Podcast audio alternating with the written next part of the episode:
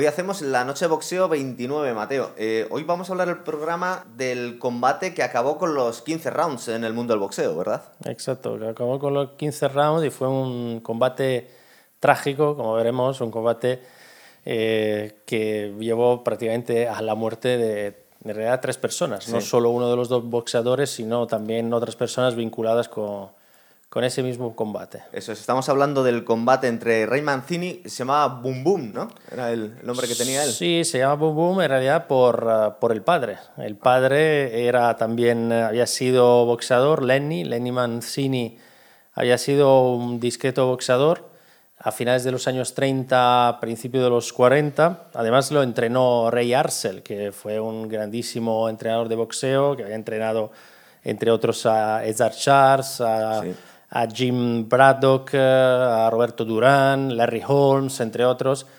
Y fíjate que el padre mm, pues iba a, a, ser campeón. Bueno, por lo menos eh, tuvo, estuvo a punto de tener la oportunidad de pelear para el título mundial, pero mm, empieza la Segunda Guerra Mundial y, y entonces se anula la pelea. De hecho, se va a la guerra y vuelve herido de la guerra, sigue boxeando unos cuantos años más, pero ya digamos que el tren había pasado, con lo cual no tuvo la oportunidad de ser campeón del mundo, lo que sin embargo fue el hijo. Sí consiguió y el, hijo, ¿verdad? El apodo Boom Boom pues llega de él. Eh, ah. lo tenía el padre y se lo pasó, digamos, al, al hijo. Heredó el título. Estamos hablando de un combate que ocurrió el 13 de noviembre del 84 en el César Palace de Las Vegas entre Ray Mancini, que era el campeón ya de los pesos ligeros, ¿verdad? Contra, a ver si lo digo bien, Duk Ko Kim. Oh, sí, pero fue en el, 82. Ah, en el 82.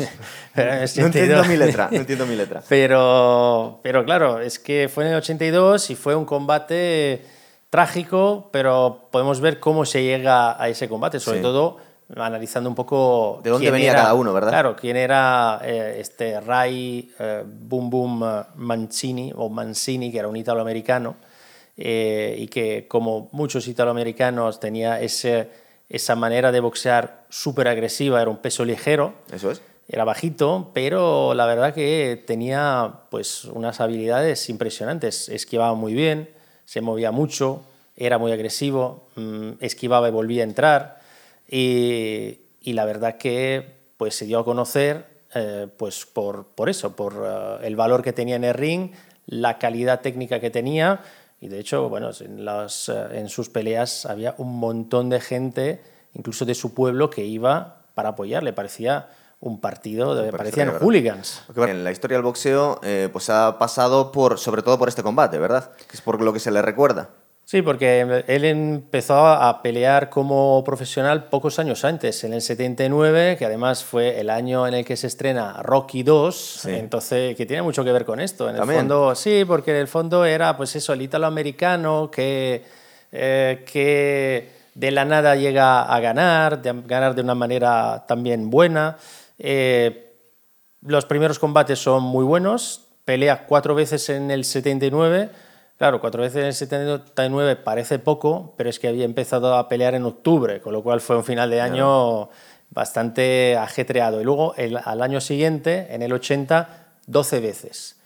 Obviamente gana siempre, muchas veces por KO, porque eh, ganó muchísimo. Fíjate, de los 29 combates ganados, 23 los ganó por KO. Eso es. Y solo cinco derrotas. Sí, cinco derrotas, tres por KO. Pero las cinco derrotas, que es prácticamente todas, menos una, importantísima, contra Arguello, eh, todas son al final de la carrera. Mm, el gran, la gran pelea, digamos, eh, en esa fase inicial es justamente la que lleva a cabo Mancini con Arguello, con el gran boxeador nicaragüense, eh, el 3 de octubre del año 1981. Es un título mundial es una, una pelea que crea una expectativa enorme. Arguello llega a la pelea con un 71-4, es decir, que era una, barbaridad. Una barbaridad, había ganado mucho, mucho, además por, por KO. Es él el mismo uh, Arguello que, Arguello que mm, le, Arguello, mejor dicho, le, le, recuerda eh, cita al padre de Mancini, dice, bueno, es, que Mancini no lo conoce mucha gente, pero Su padre era muy bueno. Claro, ¿no? Y además va a subir, se va a subir al ring pensando en devolverle al padre o darle al padre lo que él no consiguió.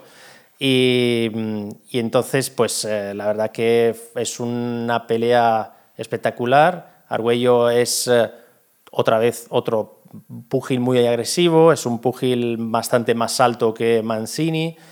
Y es una pelea más o menos eh, equilibrada hasta prácticamente a partir del asalto número 10, cuando ya se ve que Argüello pues... Eh, Estaba ya más mayor, ¿verdad? Sí, se va a imponer y tal, y entonces eh, se va a imponer. Y, mm, y de hecho le noquea, noquea en el 14 a Mancini, Mancini pierde, sin embargo, bueno, pues eso obviamente es una derrota que duele, pero sabe perfectamente que de ahí a poco, mm, pues eh, por lo peleón que es, por lo bueno que es, va a tener otra oportunidad. Y de hecho la va a tener eh, poco después, el 8 de mayo del 82, con Arturo Frías, eh, que era en ese momento el campeón del mundo, y en una pelea bastante rara, porque dura poco, dura 2 minutos 56 segundos. En el primer asalto. En el primer asalto, es un primer asalto increíble. Es un primer asalto que es de una agresividad espectacular. Los dos boxeadores empiezan a zurrarse desde el primer segundo y es un asalto interesante donde además Arturo Frías va llega al combate con una herida en la nariz. Parece que, que, tiene, vamos, tiene una marca importante en la nariz, la nariz bastante hinchada, es algo un poco, poco raro, ¿no? Era un Hoy en día no lo dejarían que ocurriese, porque ya vienes con un por lo que recordamos, por ejemplo, cuando cancelaron el combate entre George Foreman y Mohamed Ali, porque se hizo un pequeño corte y lo retrasaron tres meses. Es decir, que tenían cuidado, si llegas con un pequeño corte, te lo pueden abrir muy rápido. Sí, sí, él, vamos, eh, ahí, obviamente en YouTube ahora se encuentra todo y se puede ver ese único asalto, pero es curioso ver la parte inicial, cuando presentan a los dos boxeadores, ver a Frías con esa herida en la nariz que parece que tiene la nariz rota. Parece que ya había empezado hace un rato el combate. Pero es una pelea increíble. Yo lo recomiendo. Pues un primer asalto donde además Mancini casi es noqueado y luego ya reacciona, reacciona bastante bien y pues a la falta de unos 12, mm, 13 segundos es noqueado eh, Frías que en realidad se levanta pero el árbitro para, para el combate y era el primer asalto y quedaban pues 4 o 5 segundos al final, final del asalto. Pues tenemos que recordar el, el número de asaltos, es decir, en los, los, combates por el título había más asaltos. En este momento, hasta, hasta las reglas que se, que se impusieron después de, de, este combate del que vamos a hablar en el programa, esta tragedia, eran 12 más 3 más hasta 15, ¿verdad? Y ahora ha quedado entre 2 más 12, eh, perdón, 10 más 12, es decir, que antes se sumaban 3 más y ahora se ha quedado en 12 el máximo. Claro, ahora para un título mundial son 12, antes eran 15. Una de las muchas razones por las que ocurrió esto es porque Mancini ya tenía más experiencia eh, llegando hasta el combate 15. Creo que había disputado tres veces eh, combates que habían llegado hasta el 15. Sí, de hecho el siguiente combate después de Arturo Frías es justamente este combate del que vamos a hablar hoy entre Mancini y el surcoreano Duk Kim, Duk, lo llamaremos Duk, porque Duk Kim es, complicado. Más fácil. Y pues claro, eh, en, esa época el campeonato del mundo mm, era sobre 15 asaltos. Y el campeón ya tenía más experiencia defendiendo el título durante 15 asaltos. No había llegado muchas veces eh, al, final porque era un gran noqueador, eh, Mancini. El problema de este, de este combate es que fue una tragedia, vamos. Los... Es verdad que el coreano no había salido de su país eh, tenía 27 años y aunque era el contendiente número uno del mundo, pues jamás había, eh, ni, había disputado hasta el asalto 15, ni había salido de su país. Y le echó muchísimas ganas. De hecho, cuenta las entrevistas ahora que son muy interesantes de ver, estos remember que hacen de Ray Mancini, que dice, bueno, más allá de toda la tragedia que hubo, fue un grandísimo combate. Y es verdad que fue un gran combate este, ¿verdad? Sí, porque el, eh, este, a pesar de no ser conocido, era muy bueno. Sí, era muy grande, le costó dar el peso y le echó unas ganas, bueno, que le acabó costando la vida al tío. Sí, pero era buenísimo. De hecho, el combate, bueno, porque acabó de manera trágica, pero es un combate que ha sido, vamos, para mí un súper combate, ¿no? Porque verdad. los dos son muy buenos. El, de hecho, el coreano, eh, hasta el asalto 10, hay algunos jueces que le daban como ganador. Es verdad porque fue un gran asalto, fue un gran combate, una gran pelea en, eh, en Las Vegas, en el Caesar Palace, además al aire libre, a pesar de ser noviembre, pero bueno, esa, Sí, en Las Vegas, Vegas. no- nunca hace frío, con lo cual eh, al aire libre, no, mucho, no mucha gente fue a verlo, 6.500 personas.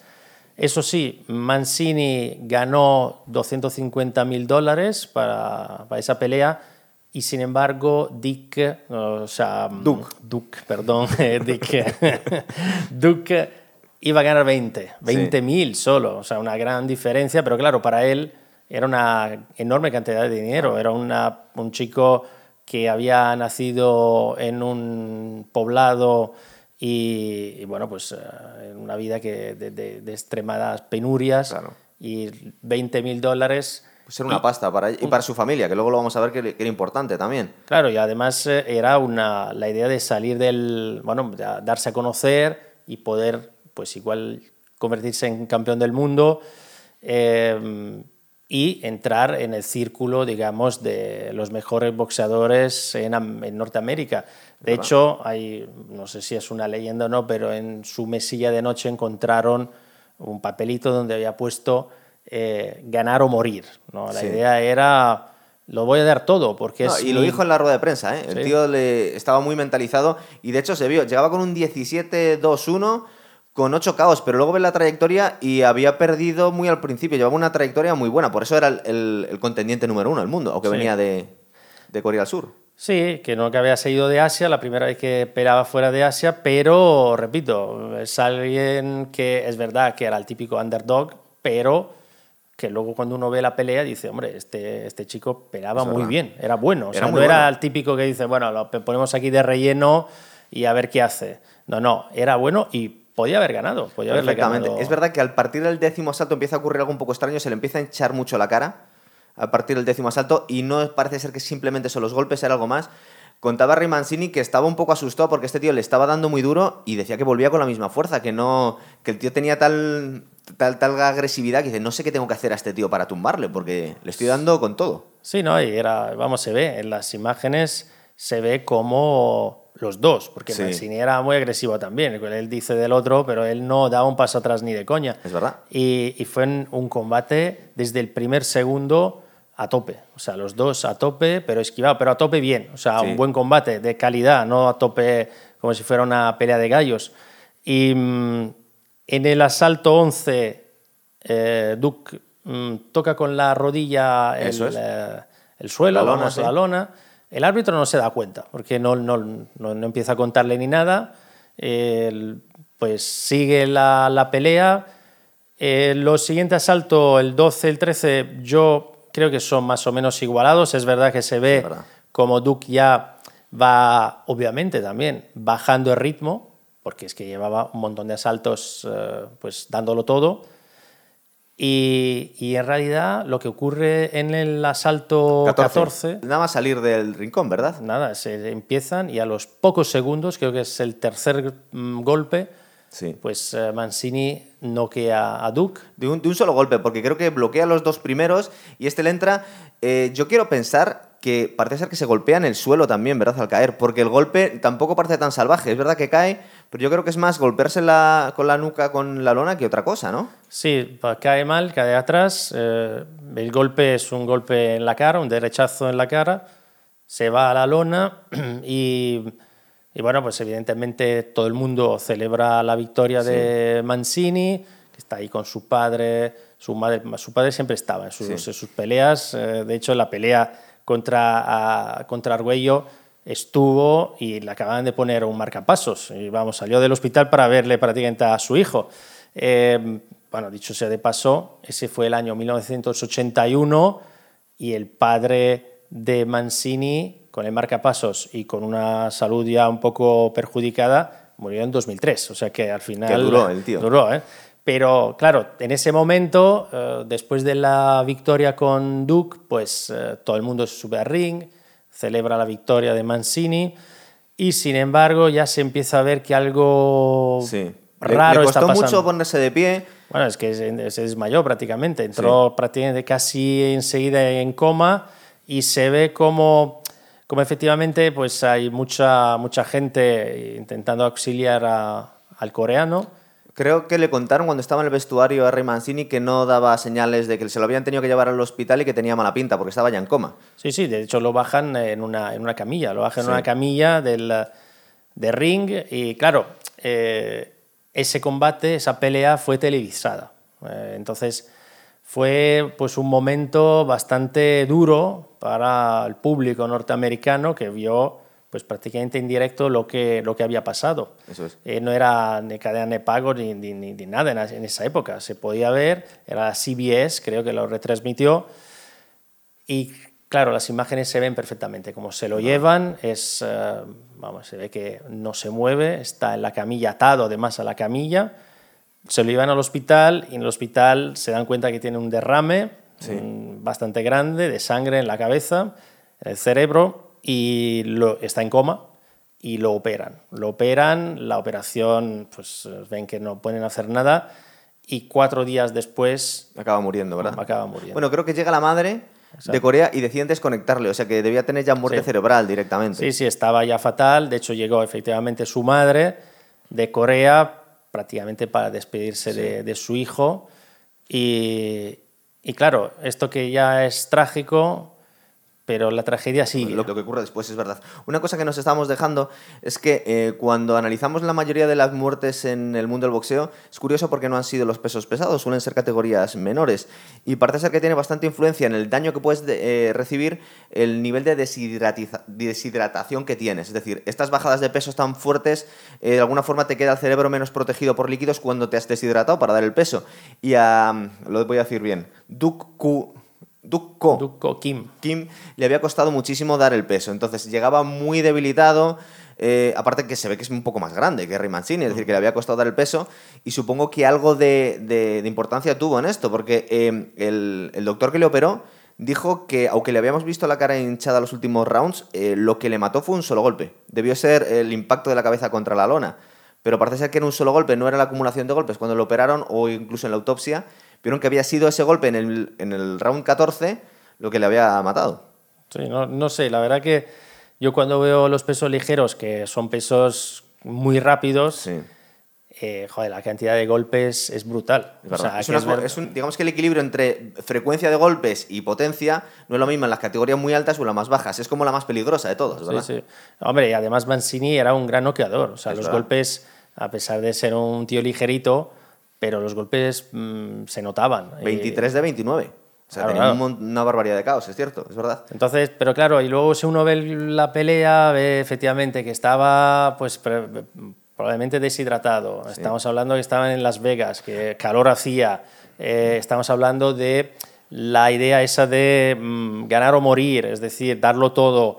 Eh, y vamos, de ahí no, no se iba eh, de ninguna manera, no se bajaba de ring de ninguna manera nunca se podía rendir y encima pues muchos golpes eh, que se lleva y que da, pues esa, todo ese equilibrio, toda esa suma de golpes eh, y efectivamente, bueno, probablemente igual el golpe, el impacto con, eh, con la lona porque cae como, como a plomo para atrás, ¿verdad?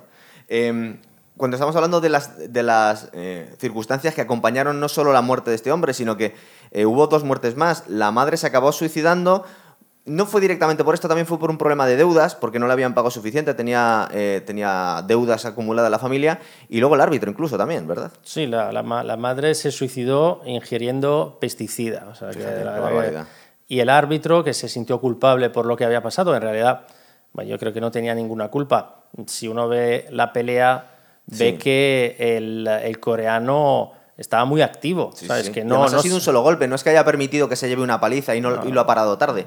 No pudo hacer otra cosa. De la esquina, los, los hombres de la esquina de Duke tampoco eh, reaccionaron, tampoco pararon la pelea, porque era una pelea muy equilibrada, la verdad. o sea, era una pelea equilibrada. El tío no vino ahí para, para mirar, eh, para ver Las Vegas y jugar a la ruleta. O sea, él fue a pelear y peleó muy bien. Y, y la verdad que sí, que el árbitro se sintió culpable y se pegó un tiro. O sea, que la verdad que es una tragedia tras otra. Y claro, pues eh, eso conmocionó mucho al país, al mundo del boxeo, hasta que el 9 de diciembre el Consejo Mundial de Boxeo decidió eh, pues cambiar una regla. Eso, estuvieron tanteando cambiar varias, que las tengo aquí apuntadas. Pero hay otra curiosidad más. Cuatro semanas después hubo otro combate en ese mismo lugar y lo pararon a los 63 segundos. Es decir, que, ya era estaba la gente asustadísima, ya no querían que muriera nadie porque pararon el siguiente combate antes de que terminara el primer round.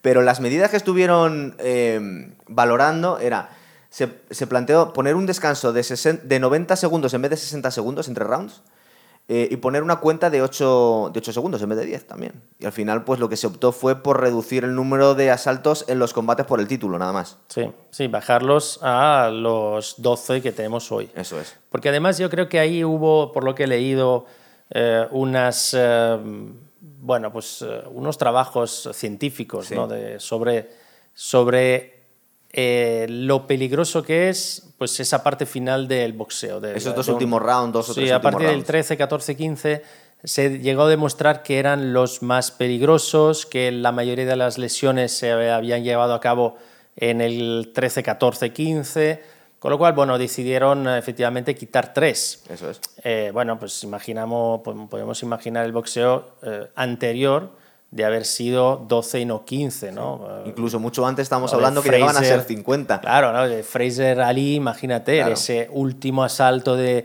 me levanto, no me levanto y finalmente no se levanta Fraser y gana, y gana Ali. Imagínate, pues de haber sido eh, hasta el 12, pues ese, esa pelea igual podría haber sido diferente, no sé. Y combates como este es lo que han hecho que ahora veamos combates antiguos y decimos, Dios mío, qué palizas se están dando, no lo para el árbitro. Y hoy en día a veces, en algunos casos nos parece que los paran demasiado pronto, pero es por prevenir este tipo de situaciones. Antes se fue sensibilizando a la gente. De hecho, también parece ser que empezaron a ser bastante más exhaustivos con los controles médicos a partir de este de este combate, que eh, se tomaba más en serio, el, por ejemplo, la presión arterial de cada boxeador antes, por eso que estábamos comentando, porque el deshidratarse antes del combate cuando eres un tío muy grande es muy peligroso para luego recibir golpes. Por eso no suele haber tantas muertes en los pesos pesados, porque esos no tienen que dejar de comer absolutamente nada. Y este se fue luego en 2011 ¿Sí? Mancini, bueno, Mancini hasta el 2011 estuvo. Mancini estuvo, no, hasta el 2011 no, o sea, siguió peleando, eh, pero muy jodido porque la verdad que estuvo deprimido por lo que había pasado. Aparte se había muerto su hermano dos meses antes del combate este, o sea, que empezaron a pasarle cosas en su, en su vida. Claro, a partir de ese momento prácticamente no es el mismo. Eh, el año siguiente es verdad que gana todos los combates, todas las peleas, pero ya a partir del año eh, siguiente, el, el 84 pierde dos seguidas contra Livingston Bramble, eh, deja el boxeo, eh, vuelve unos pocos años después y se enfrenta a Héctor Macho Camacho, que era un grandísimo peleador, pero se enfrenta en un peso ya mayor. Walter Jr. pierde, pero en una, pelea bastante, eh, bastante equiparada, digamos. De hecho, pierde por una decisión no unánime.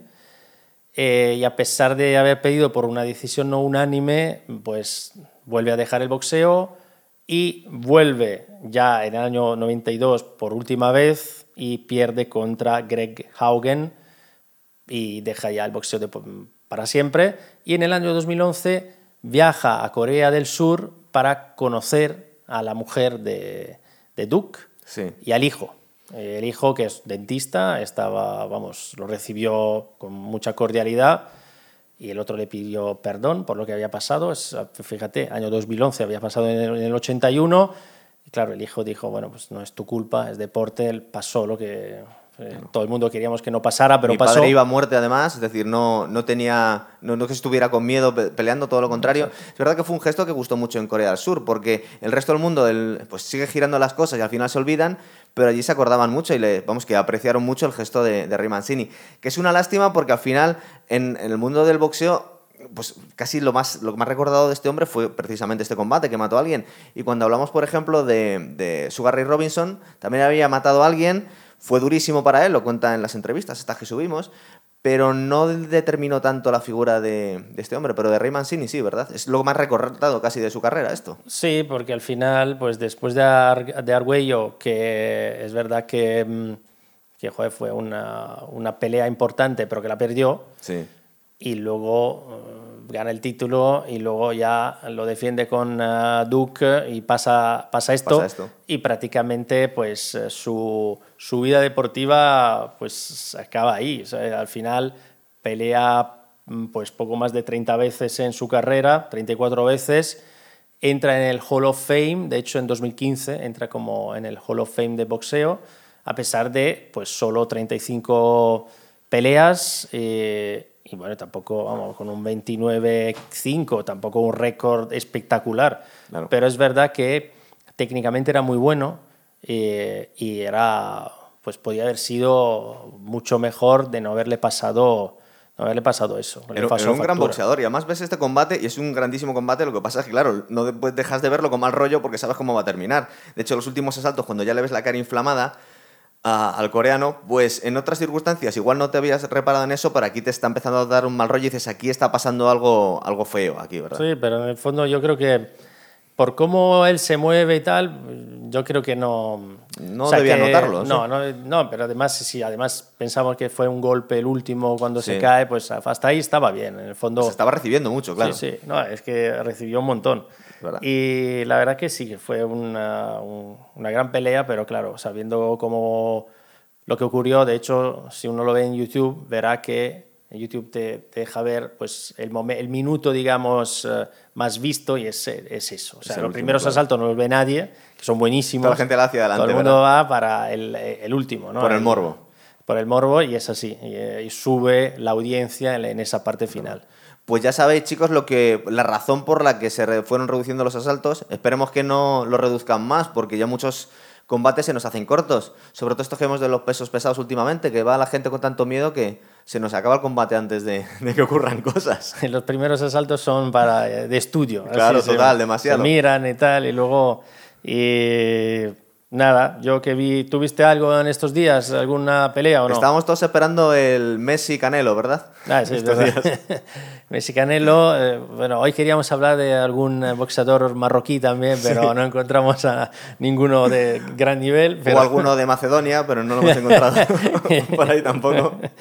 Y... Los que nos han eliminado. Oye, yo vi el uh, chocolatito González contra el Gallo Estrada. Y estuvo bien, me has comentado. Estuvo muy bien, muy, muy equilibrado, yo creo. Eh, yo creo que podía haber ganado cualquiera. Eh, ganó Estrada, pero Chocolatito hizo una muy buena pelea. Fue la tercera vez, era la tercera vez que se, que, que se enfrentaban y muy buena pelea. Y luego vi, vi solo imágenes. Eh, highlights de Fury Chisora. Sí, a, mí me parece que sobraba un poco. Era la tercera vez que se enfrentaban. Chisora que le echa muchos huevazos, pero va para abajo ya. Eh, era un combate casi de calentamiento. El, que, el de trámite entre el combate que no ha peleado con Joshua y el que se supone que va a pelear con Usyk, ¿verdad? Ahora. Sí, a ver si es verdad. Que yo creo que se subió al, ring para desafiar. me parece un poco locura, pero bueno, para parte de Usyk, Pero... pero no le queda más remedio. ¿Cómo no va a defender el, no, sé, no sé, pero ya veremos. Y ahora tenemos el 10, eh, Crawford a Vanessian, que bueno, puede ser... Bien. Sí, Crawford yo creo que va a ganar sin problemas. Sí, Vanessian es bueno también, lo que pasa es que es otro nivel, es cierto, es verdad. Estamos hablando de de Brasil o de...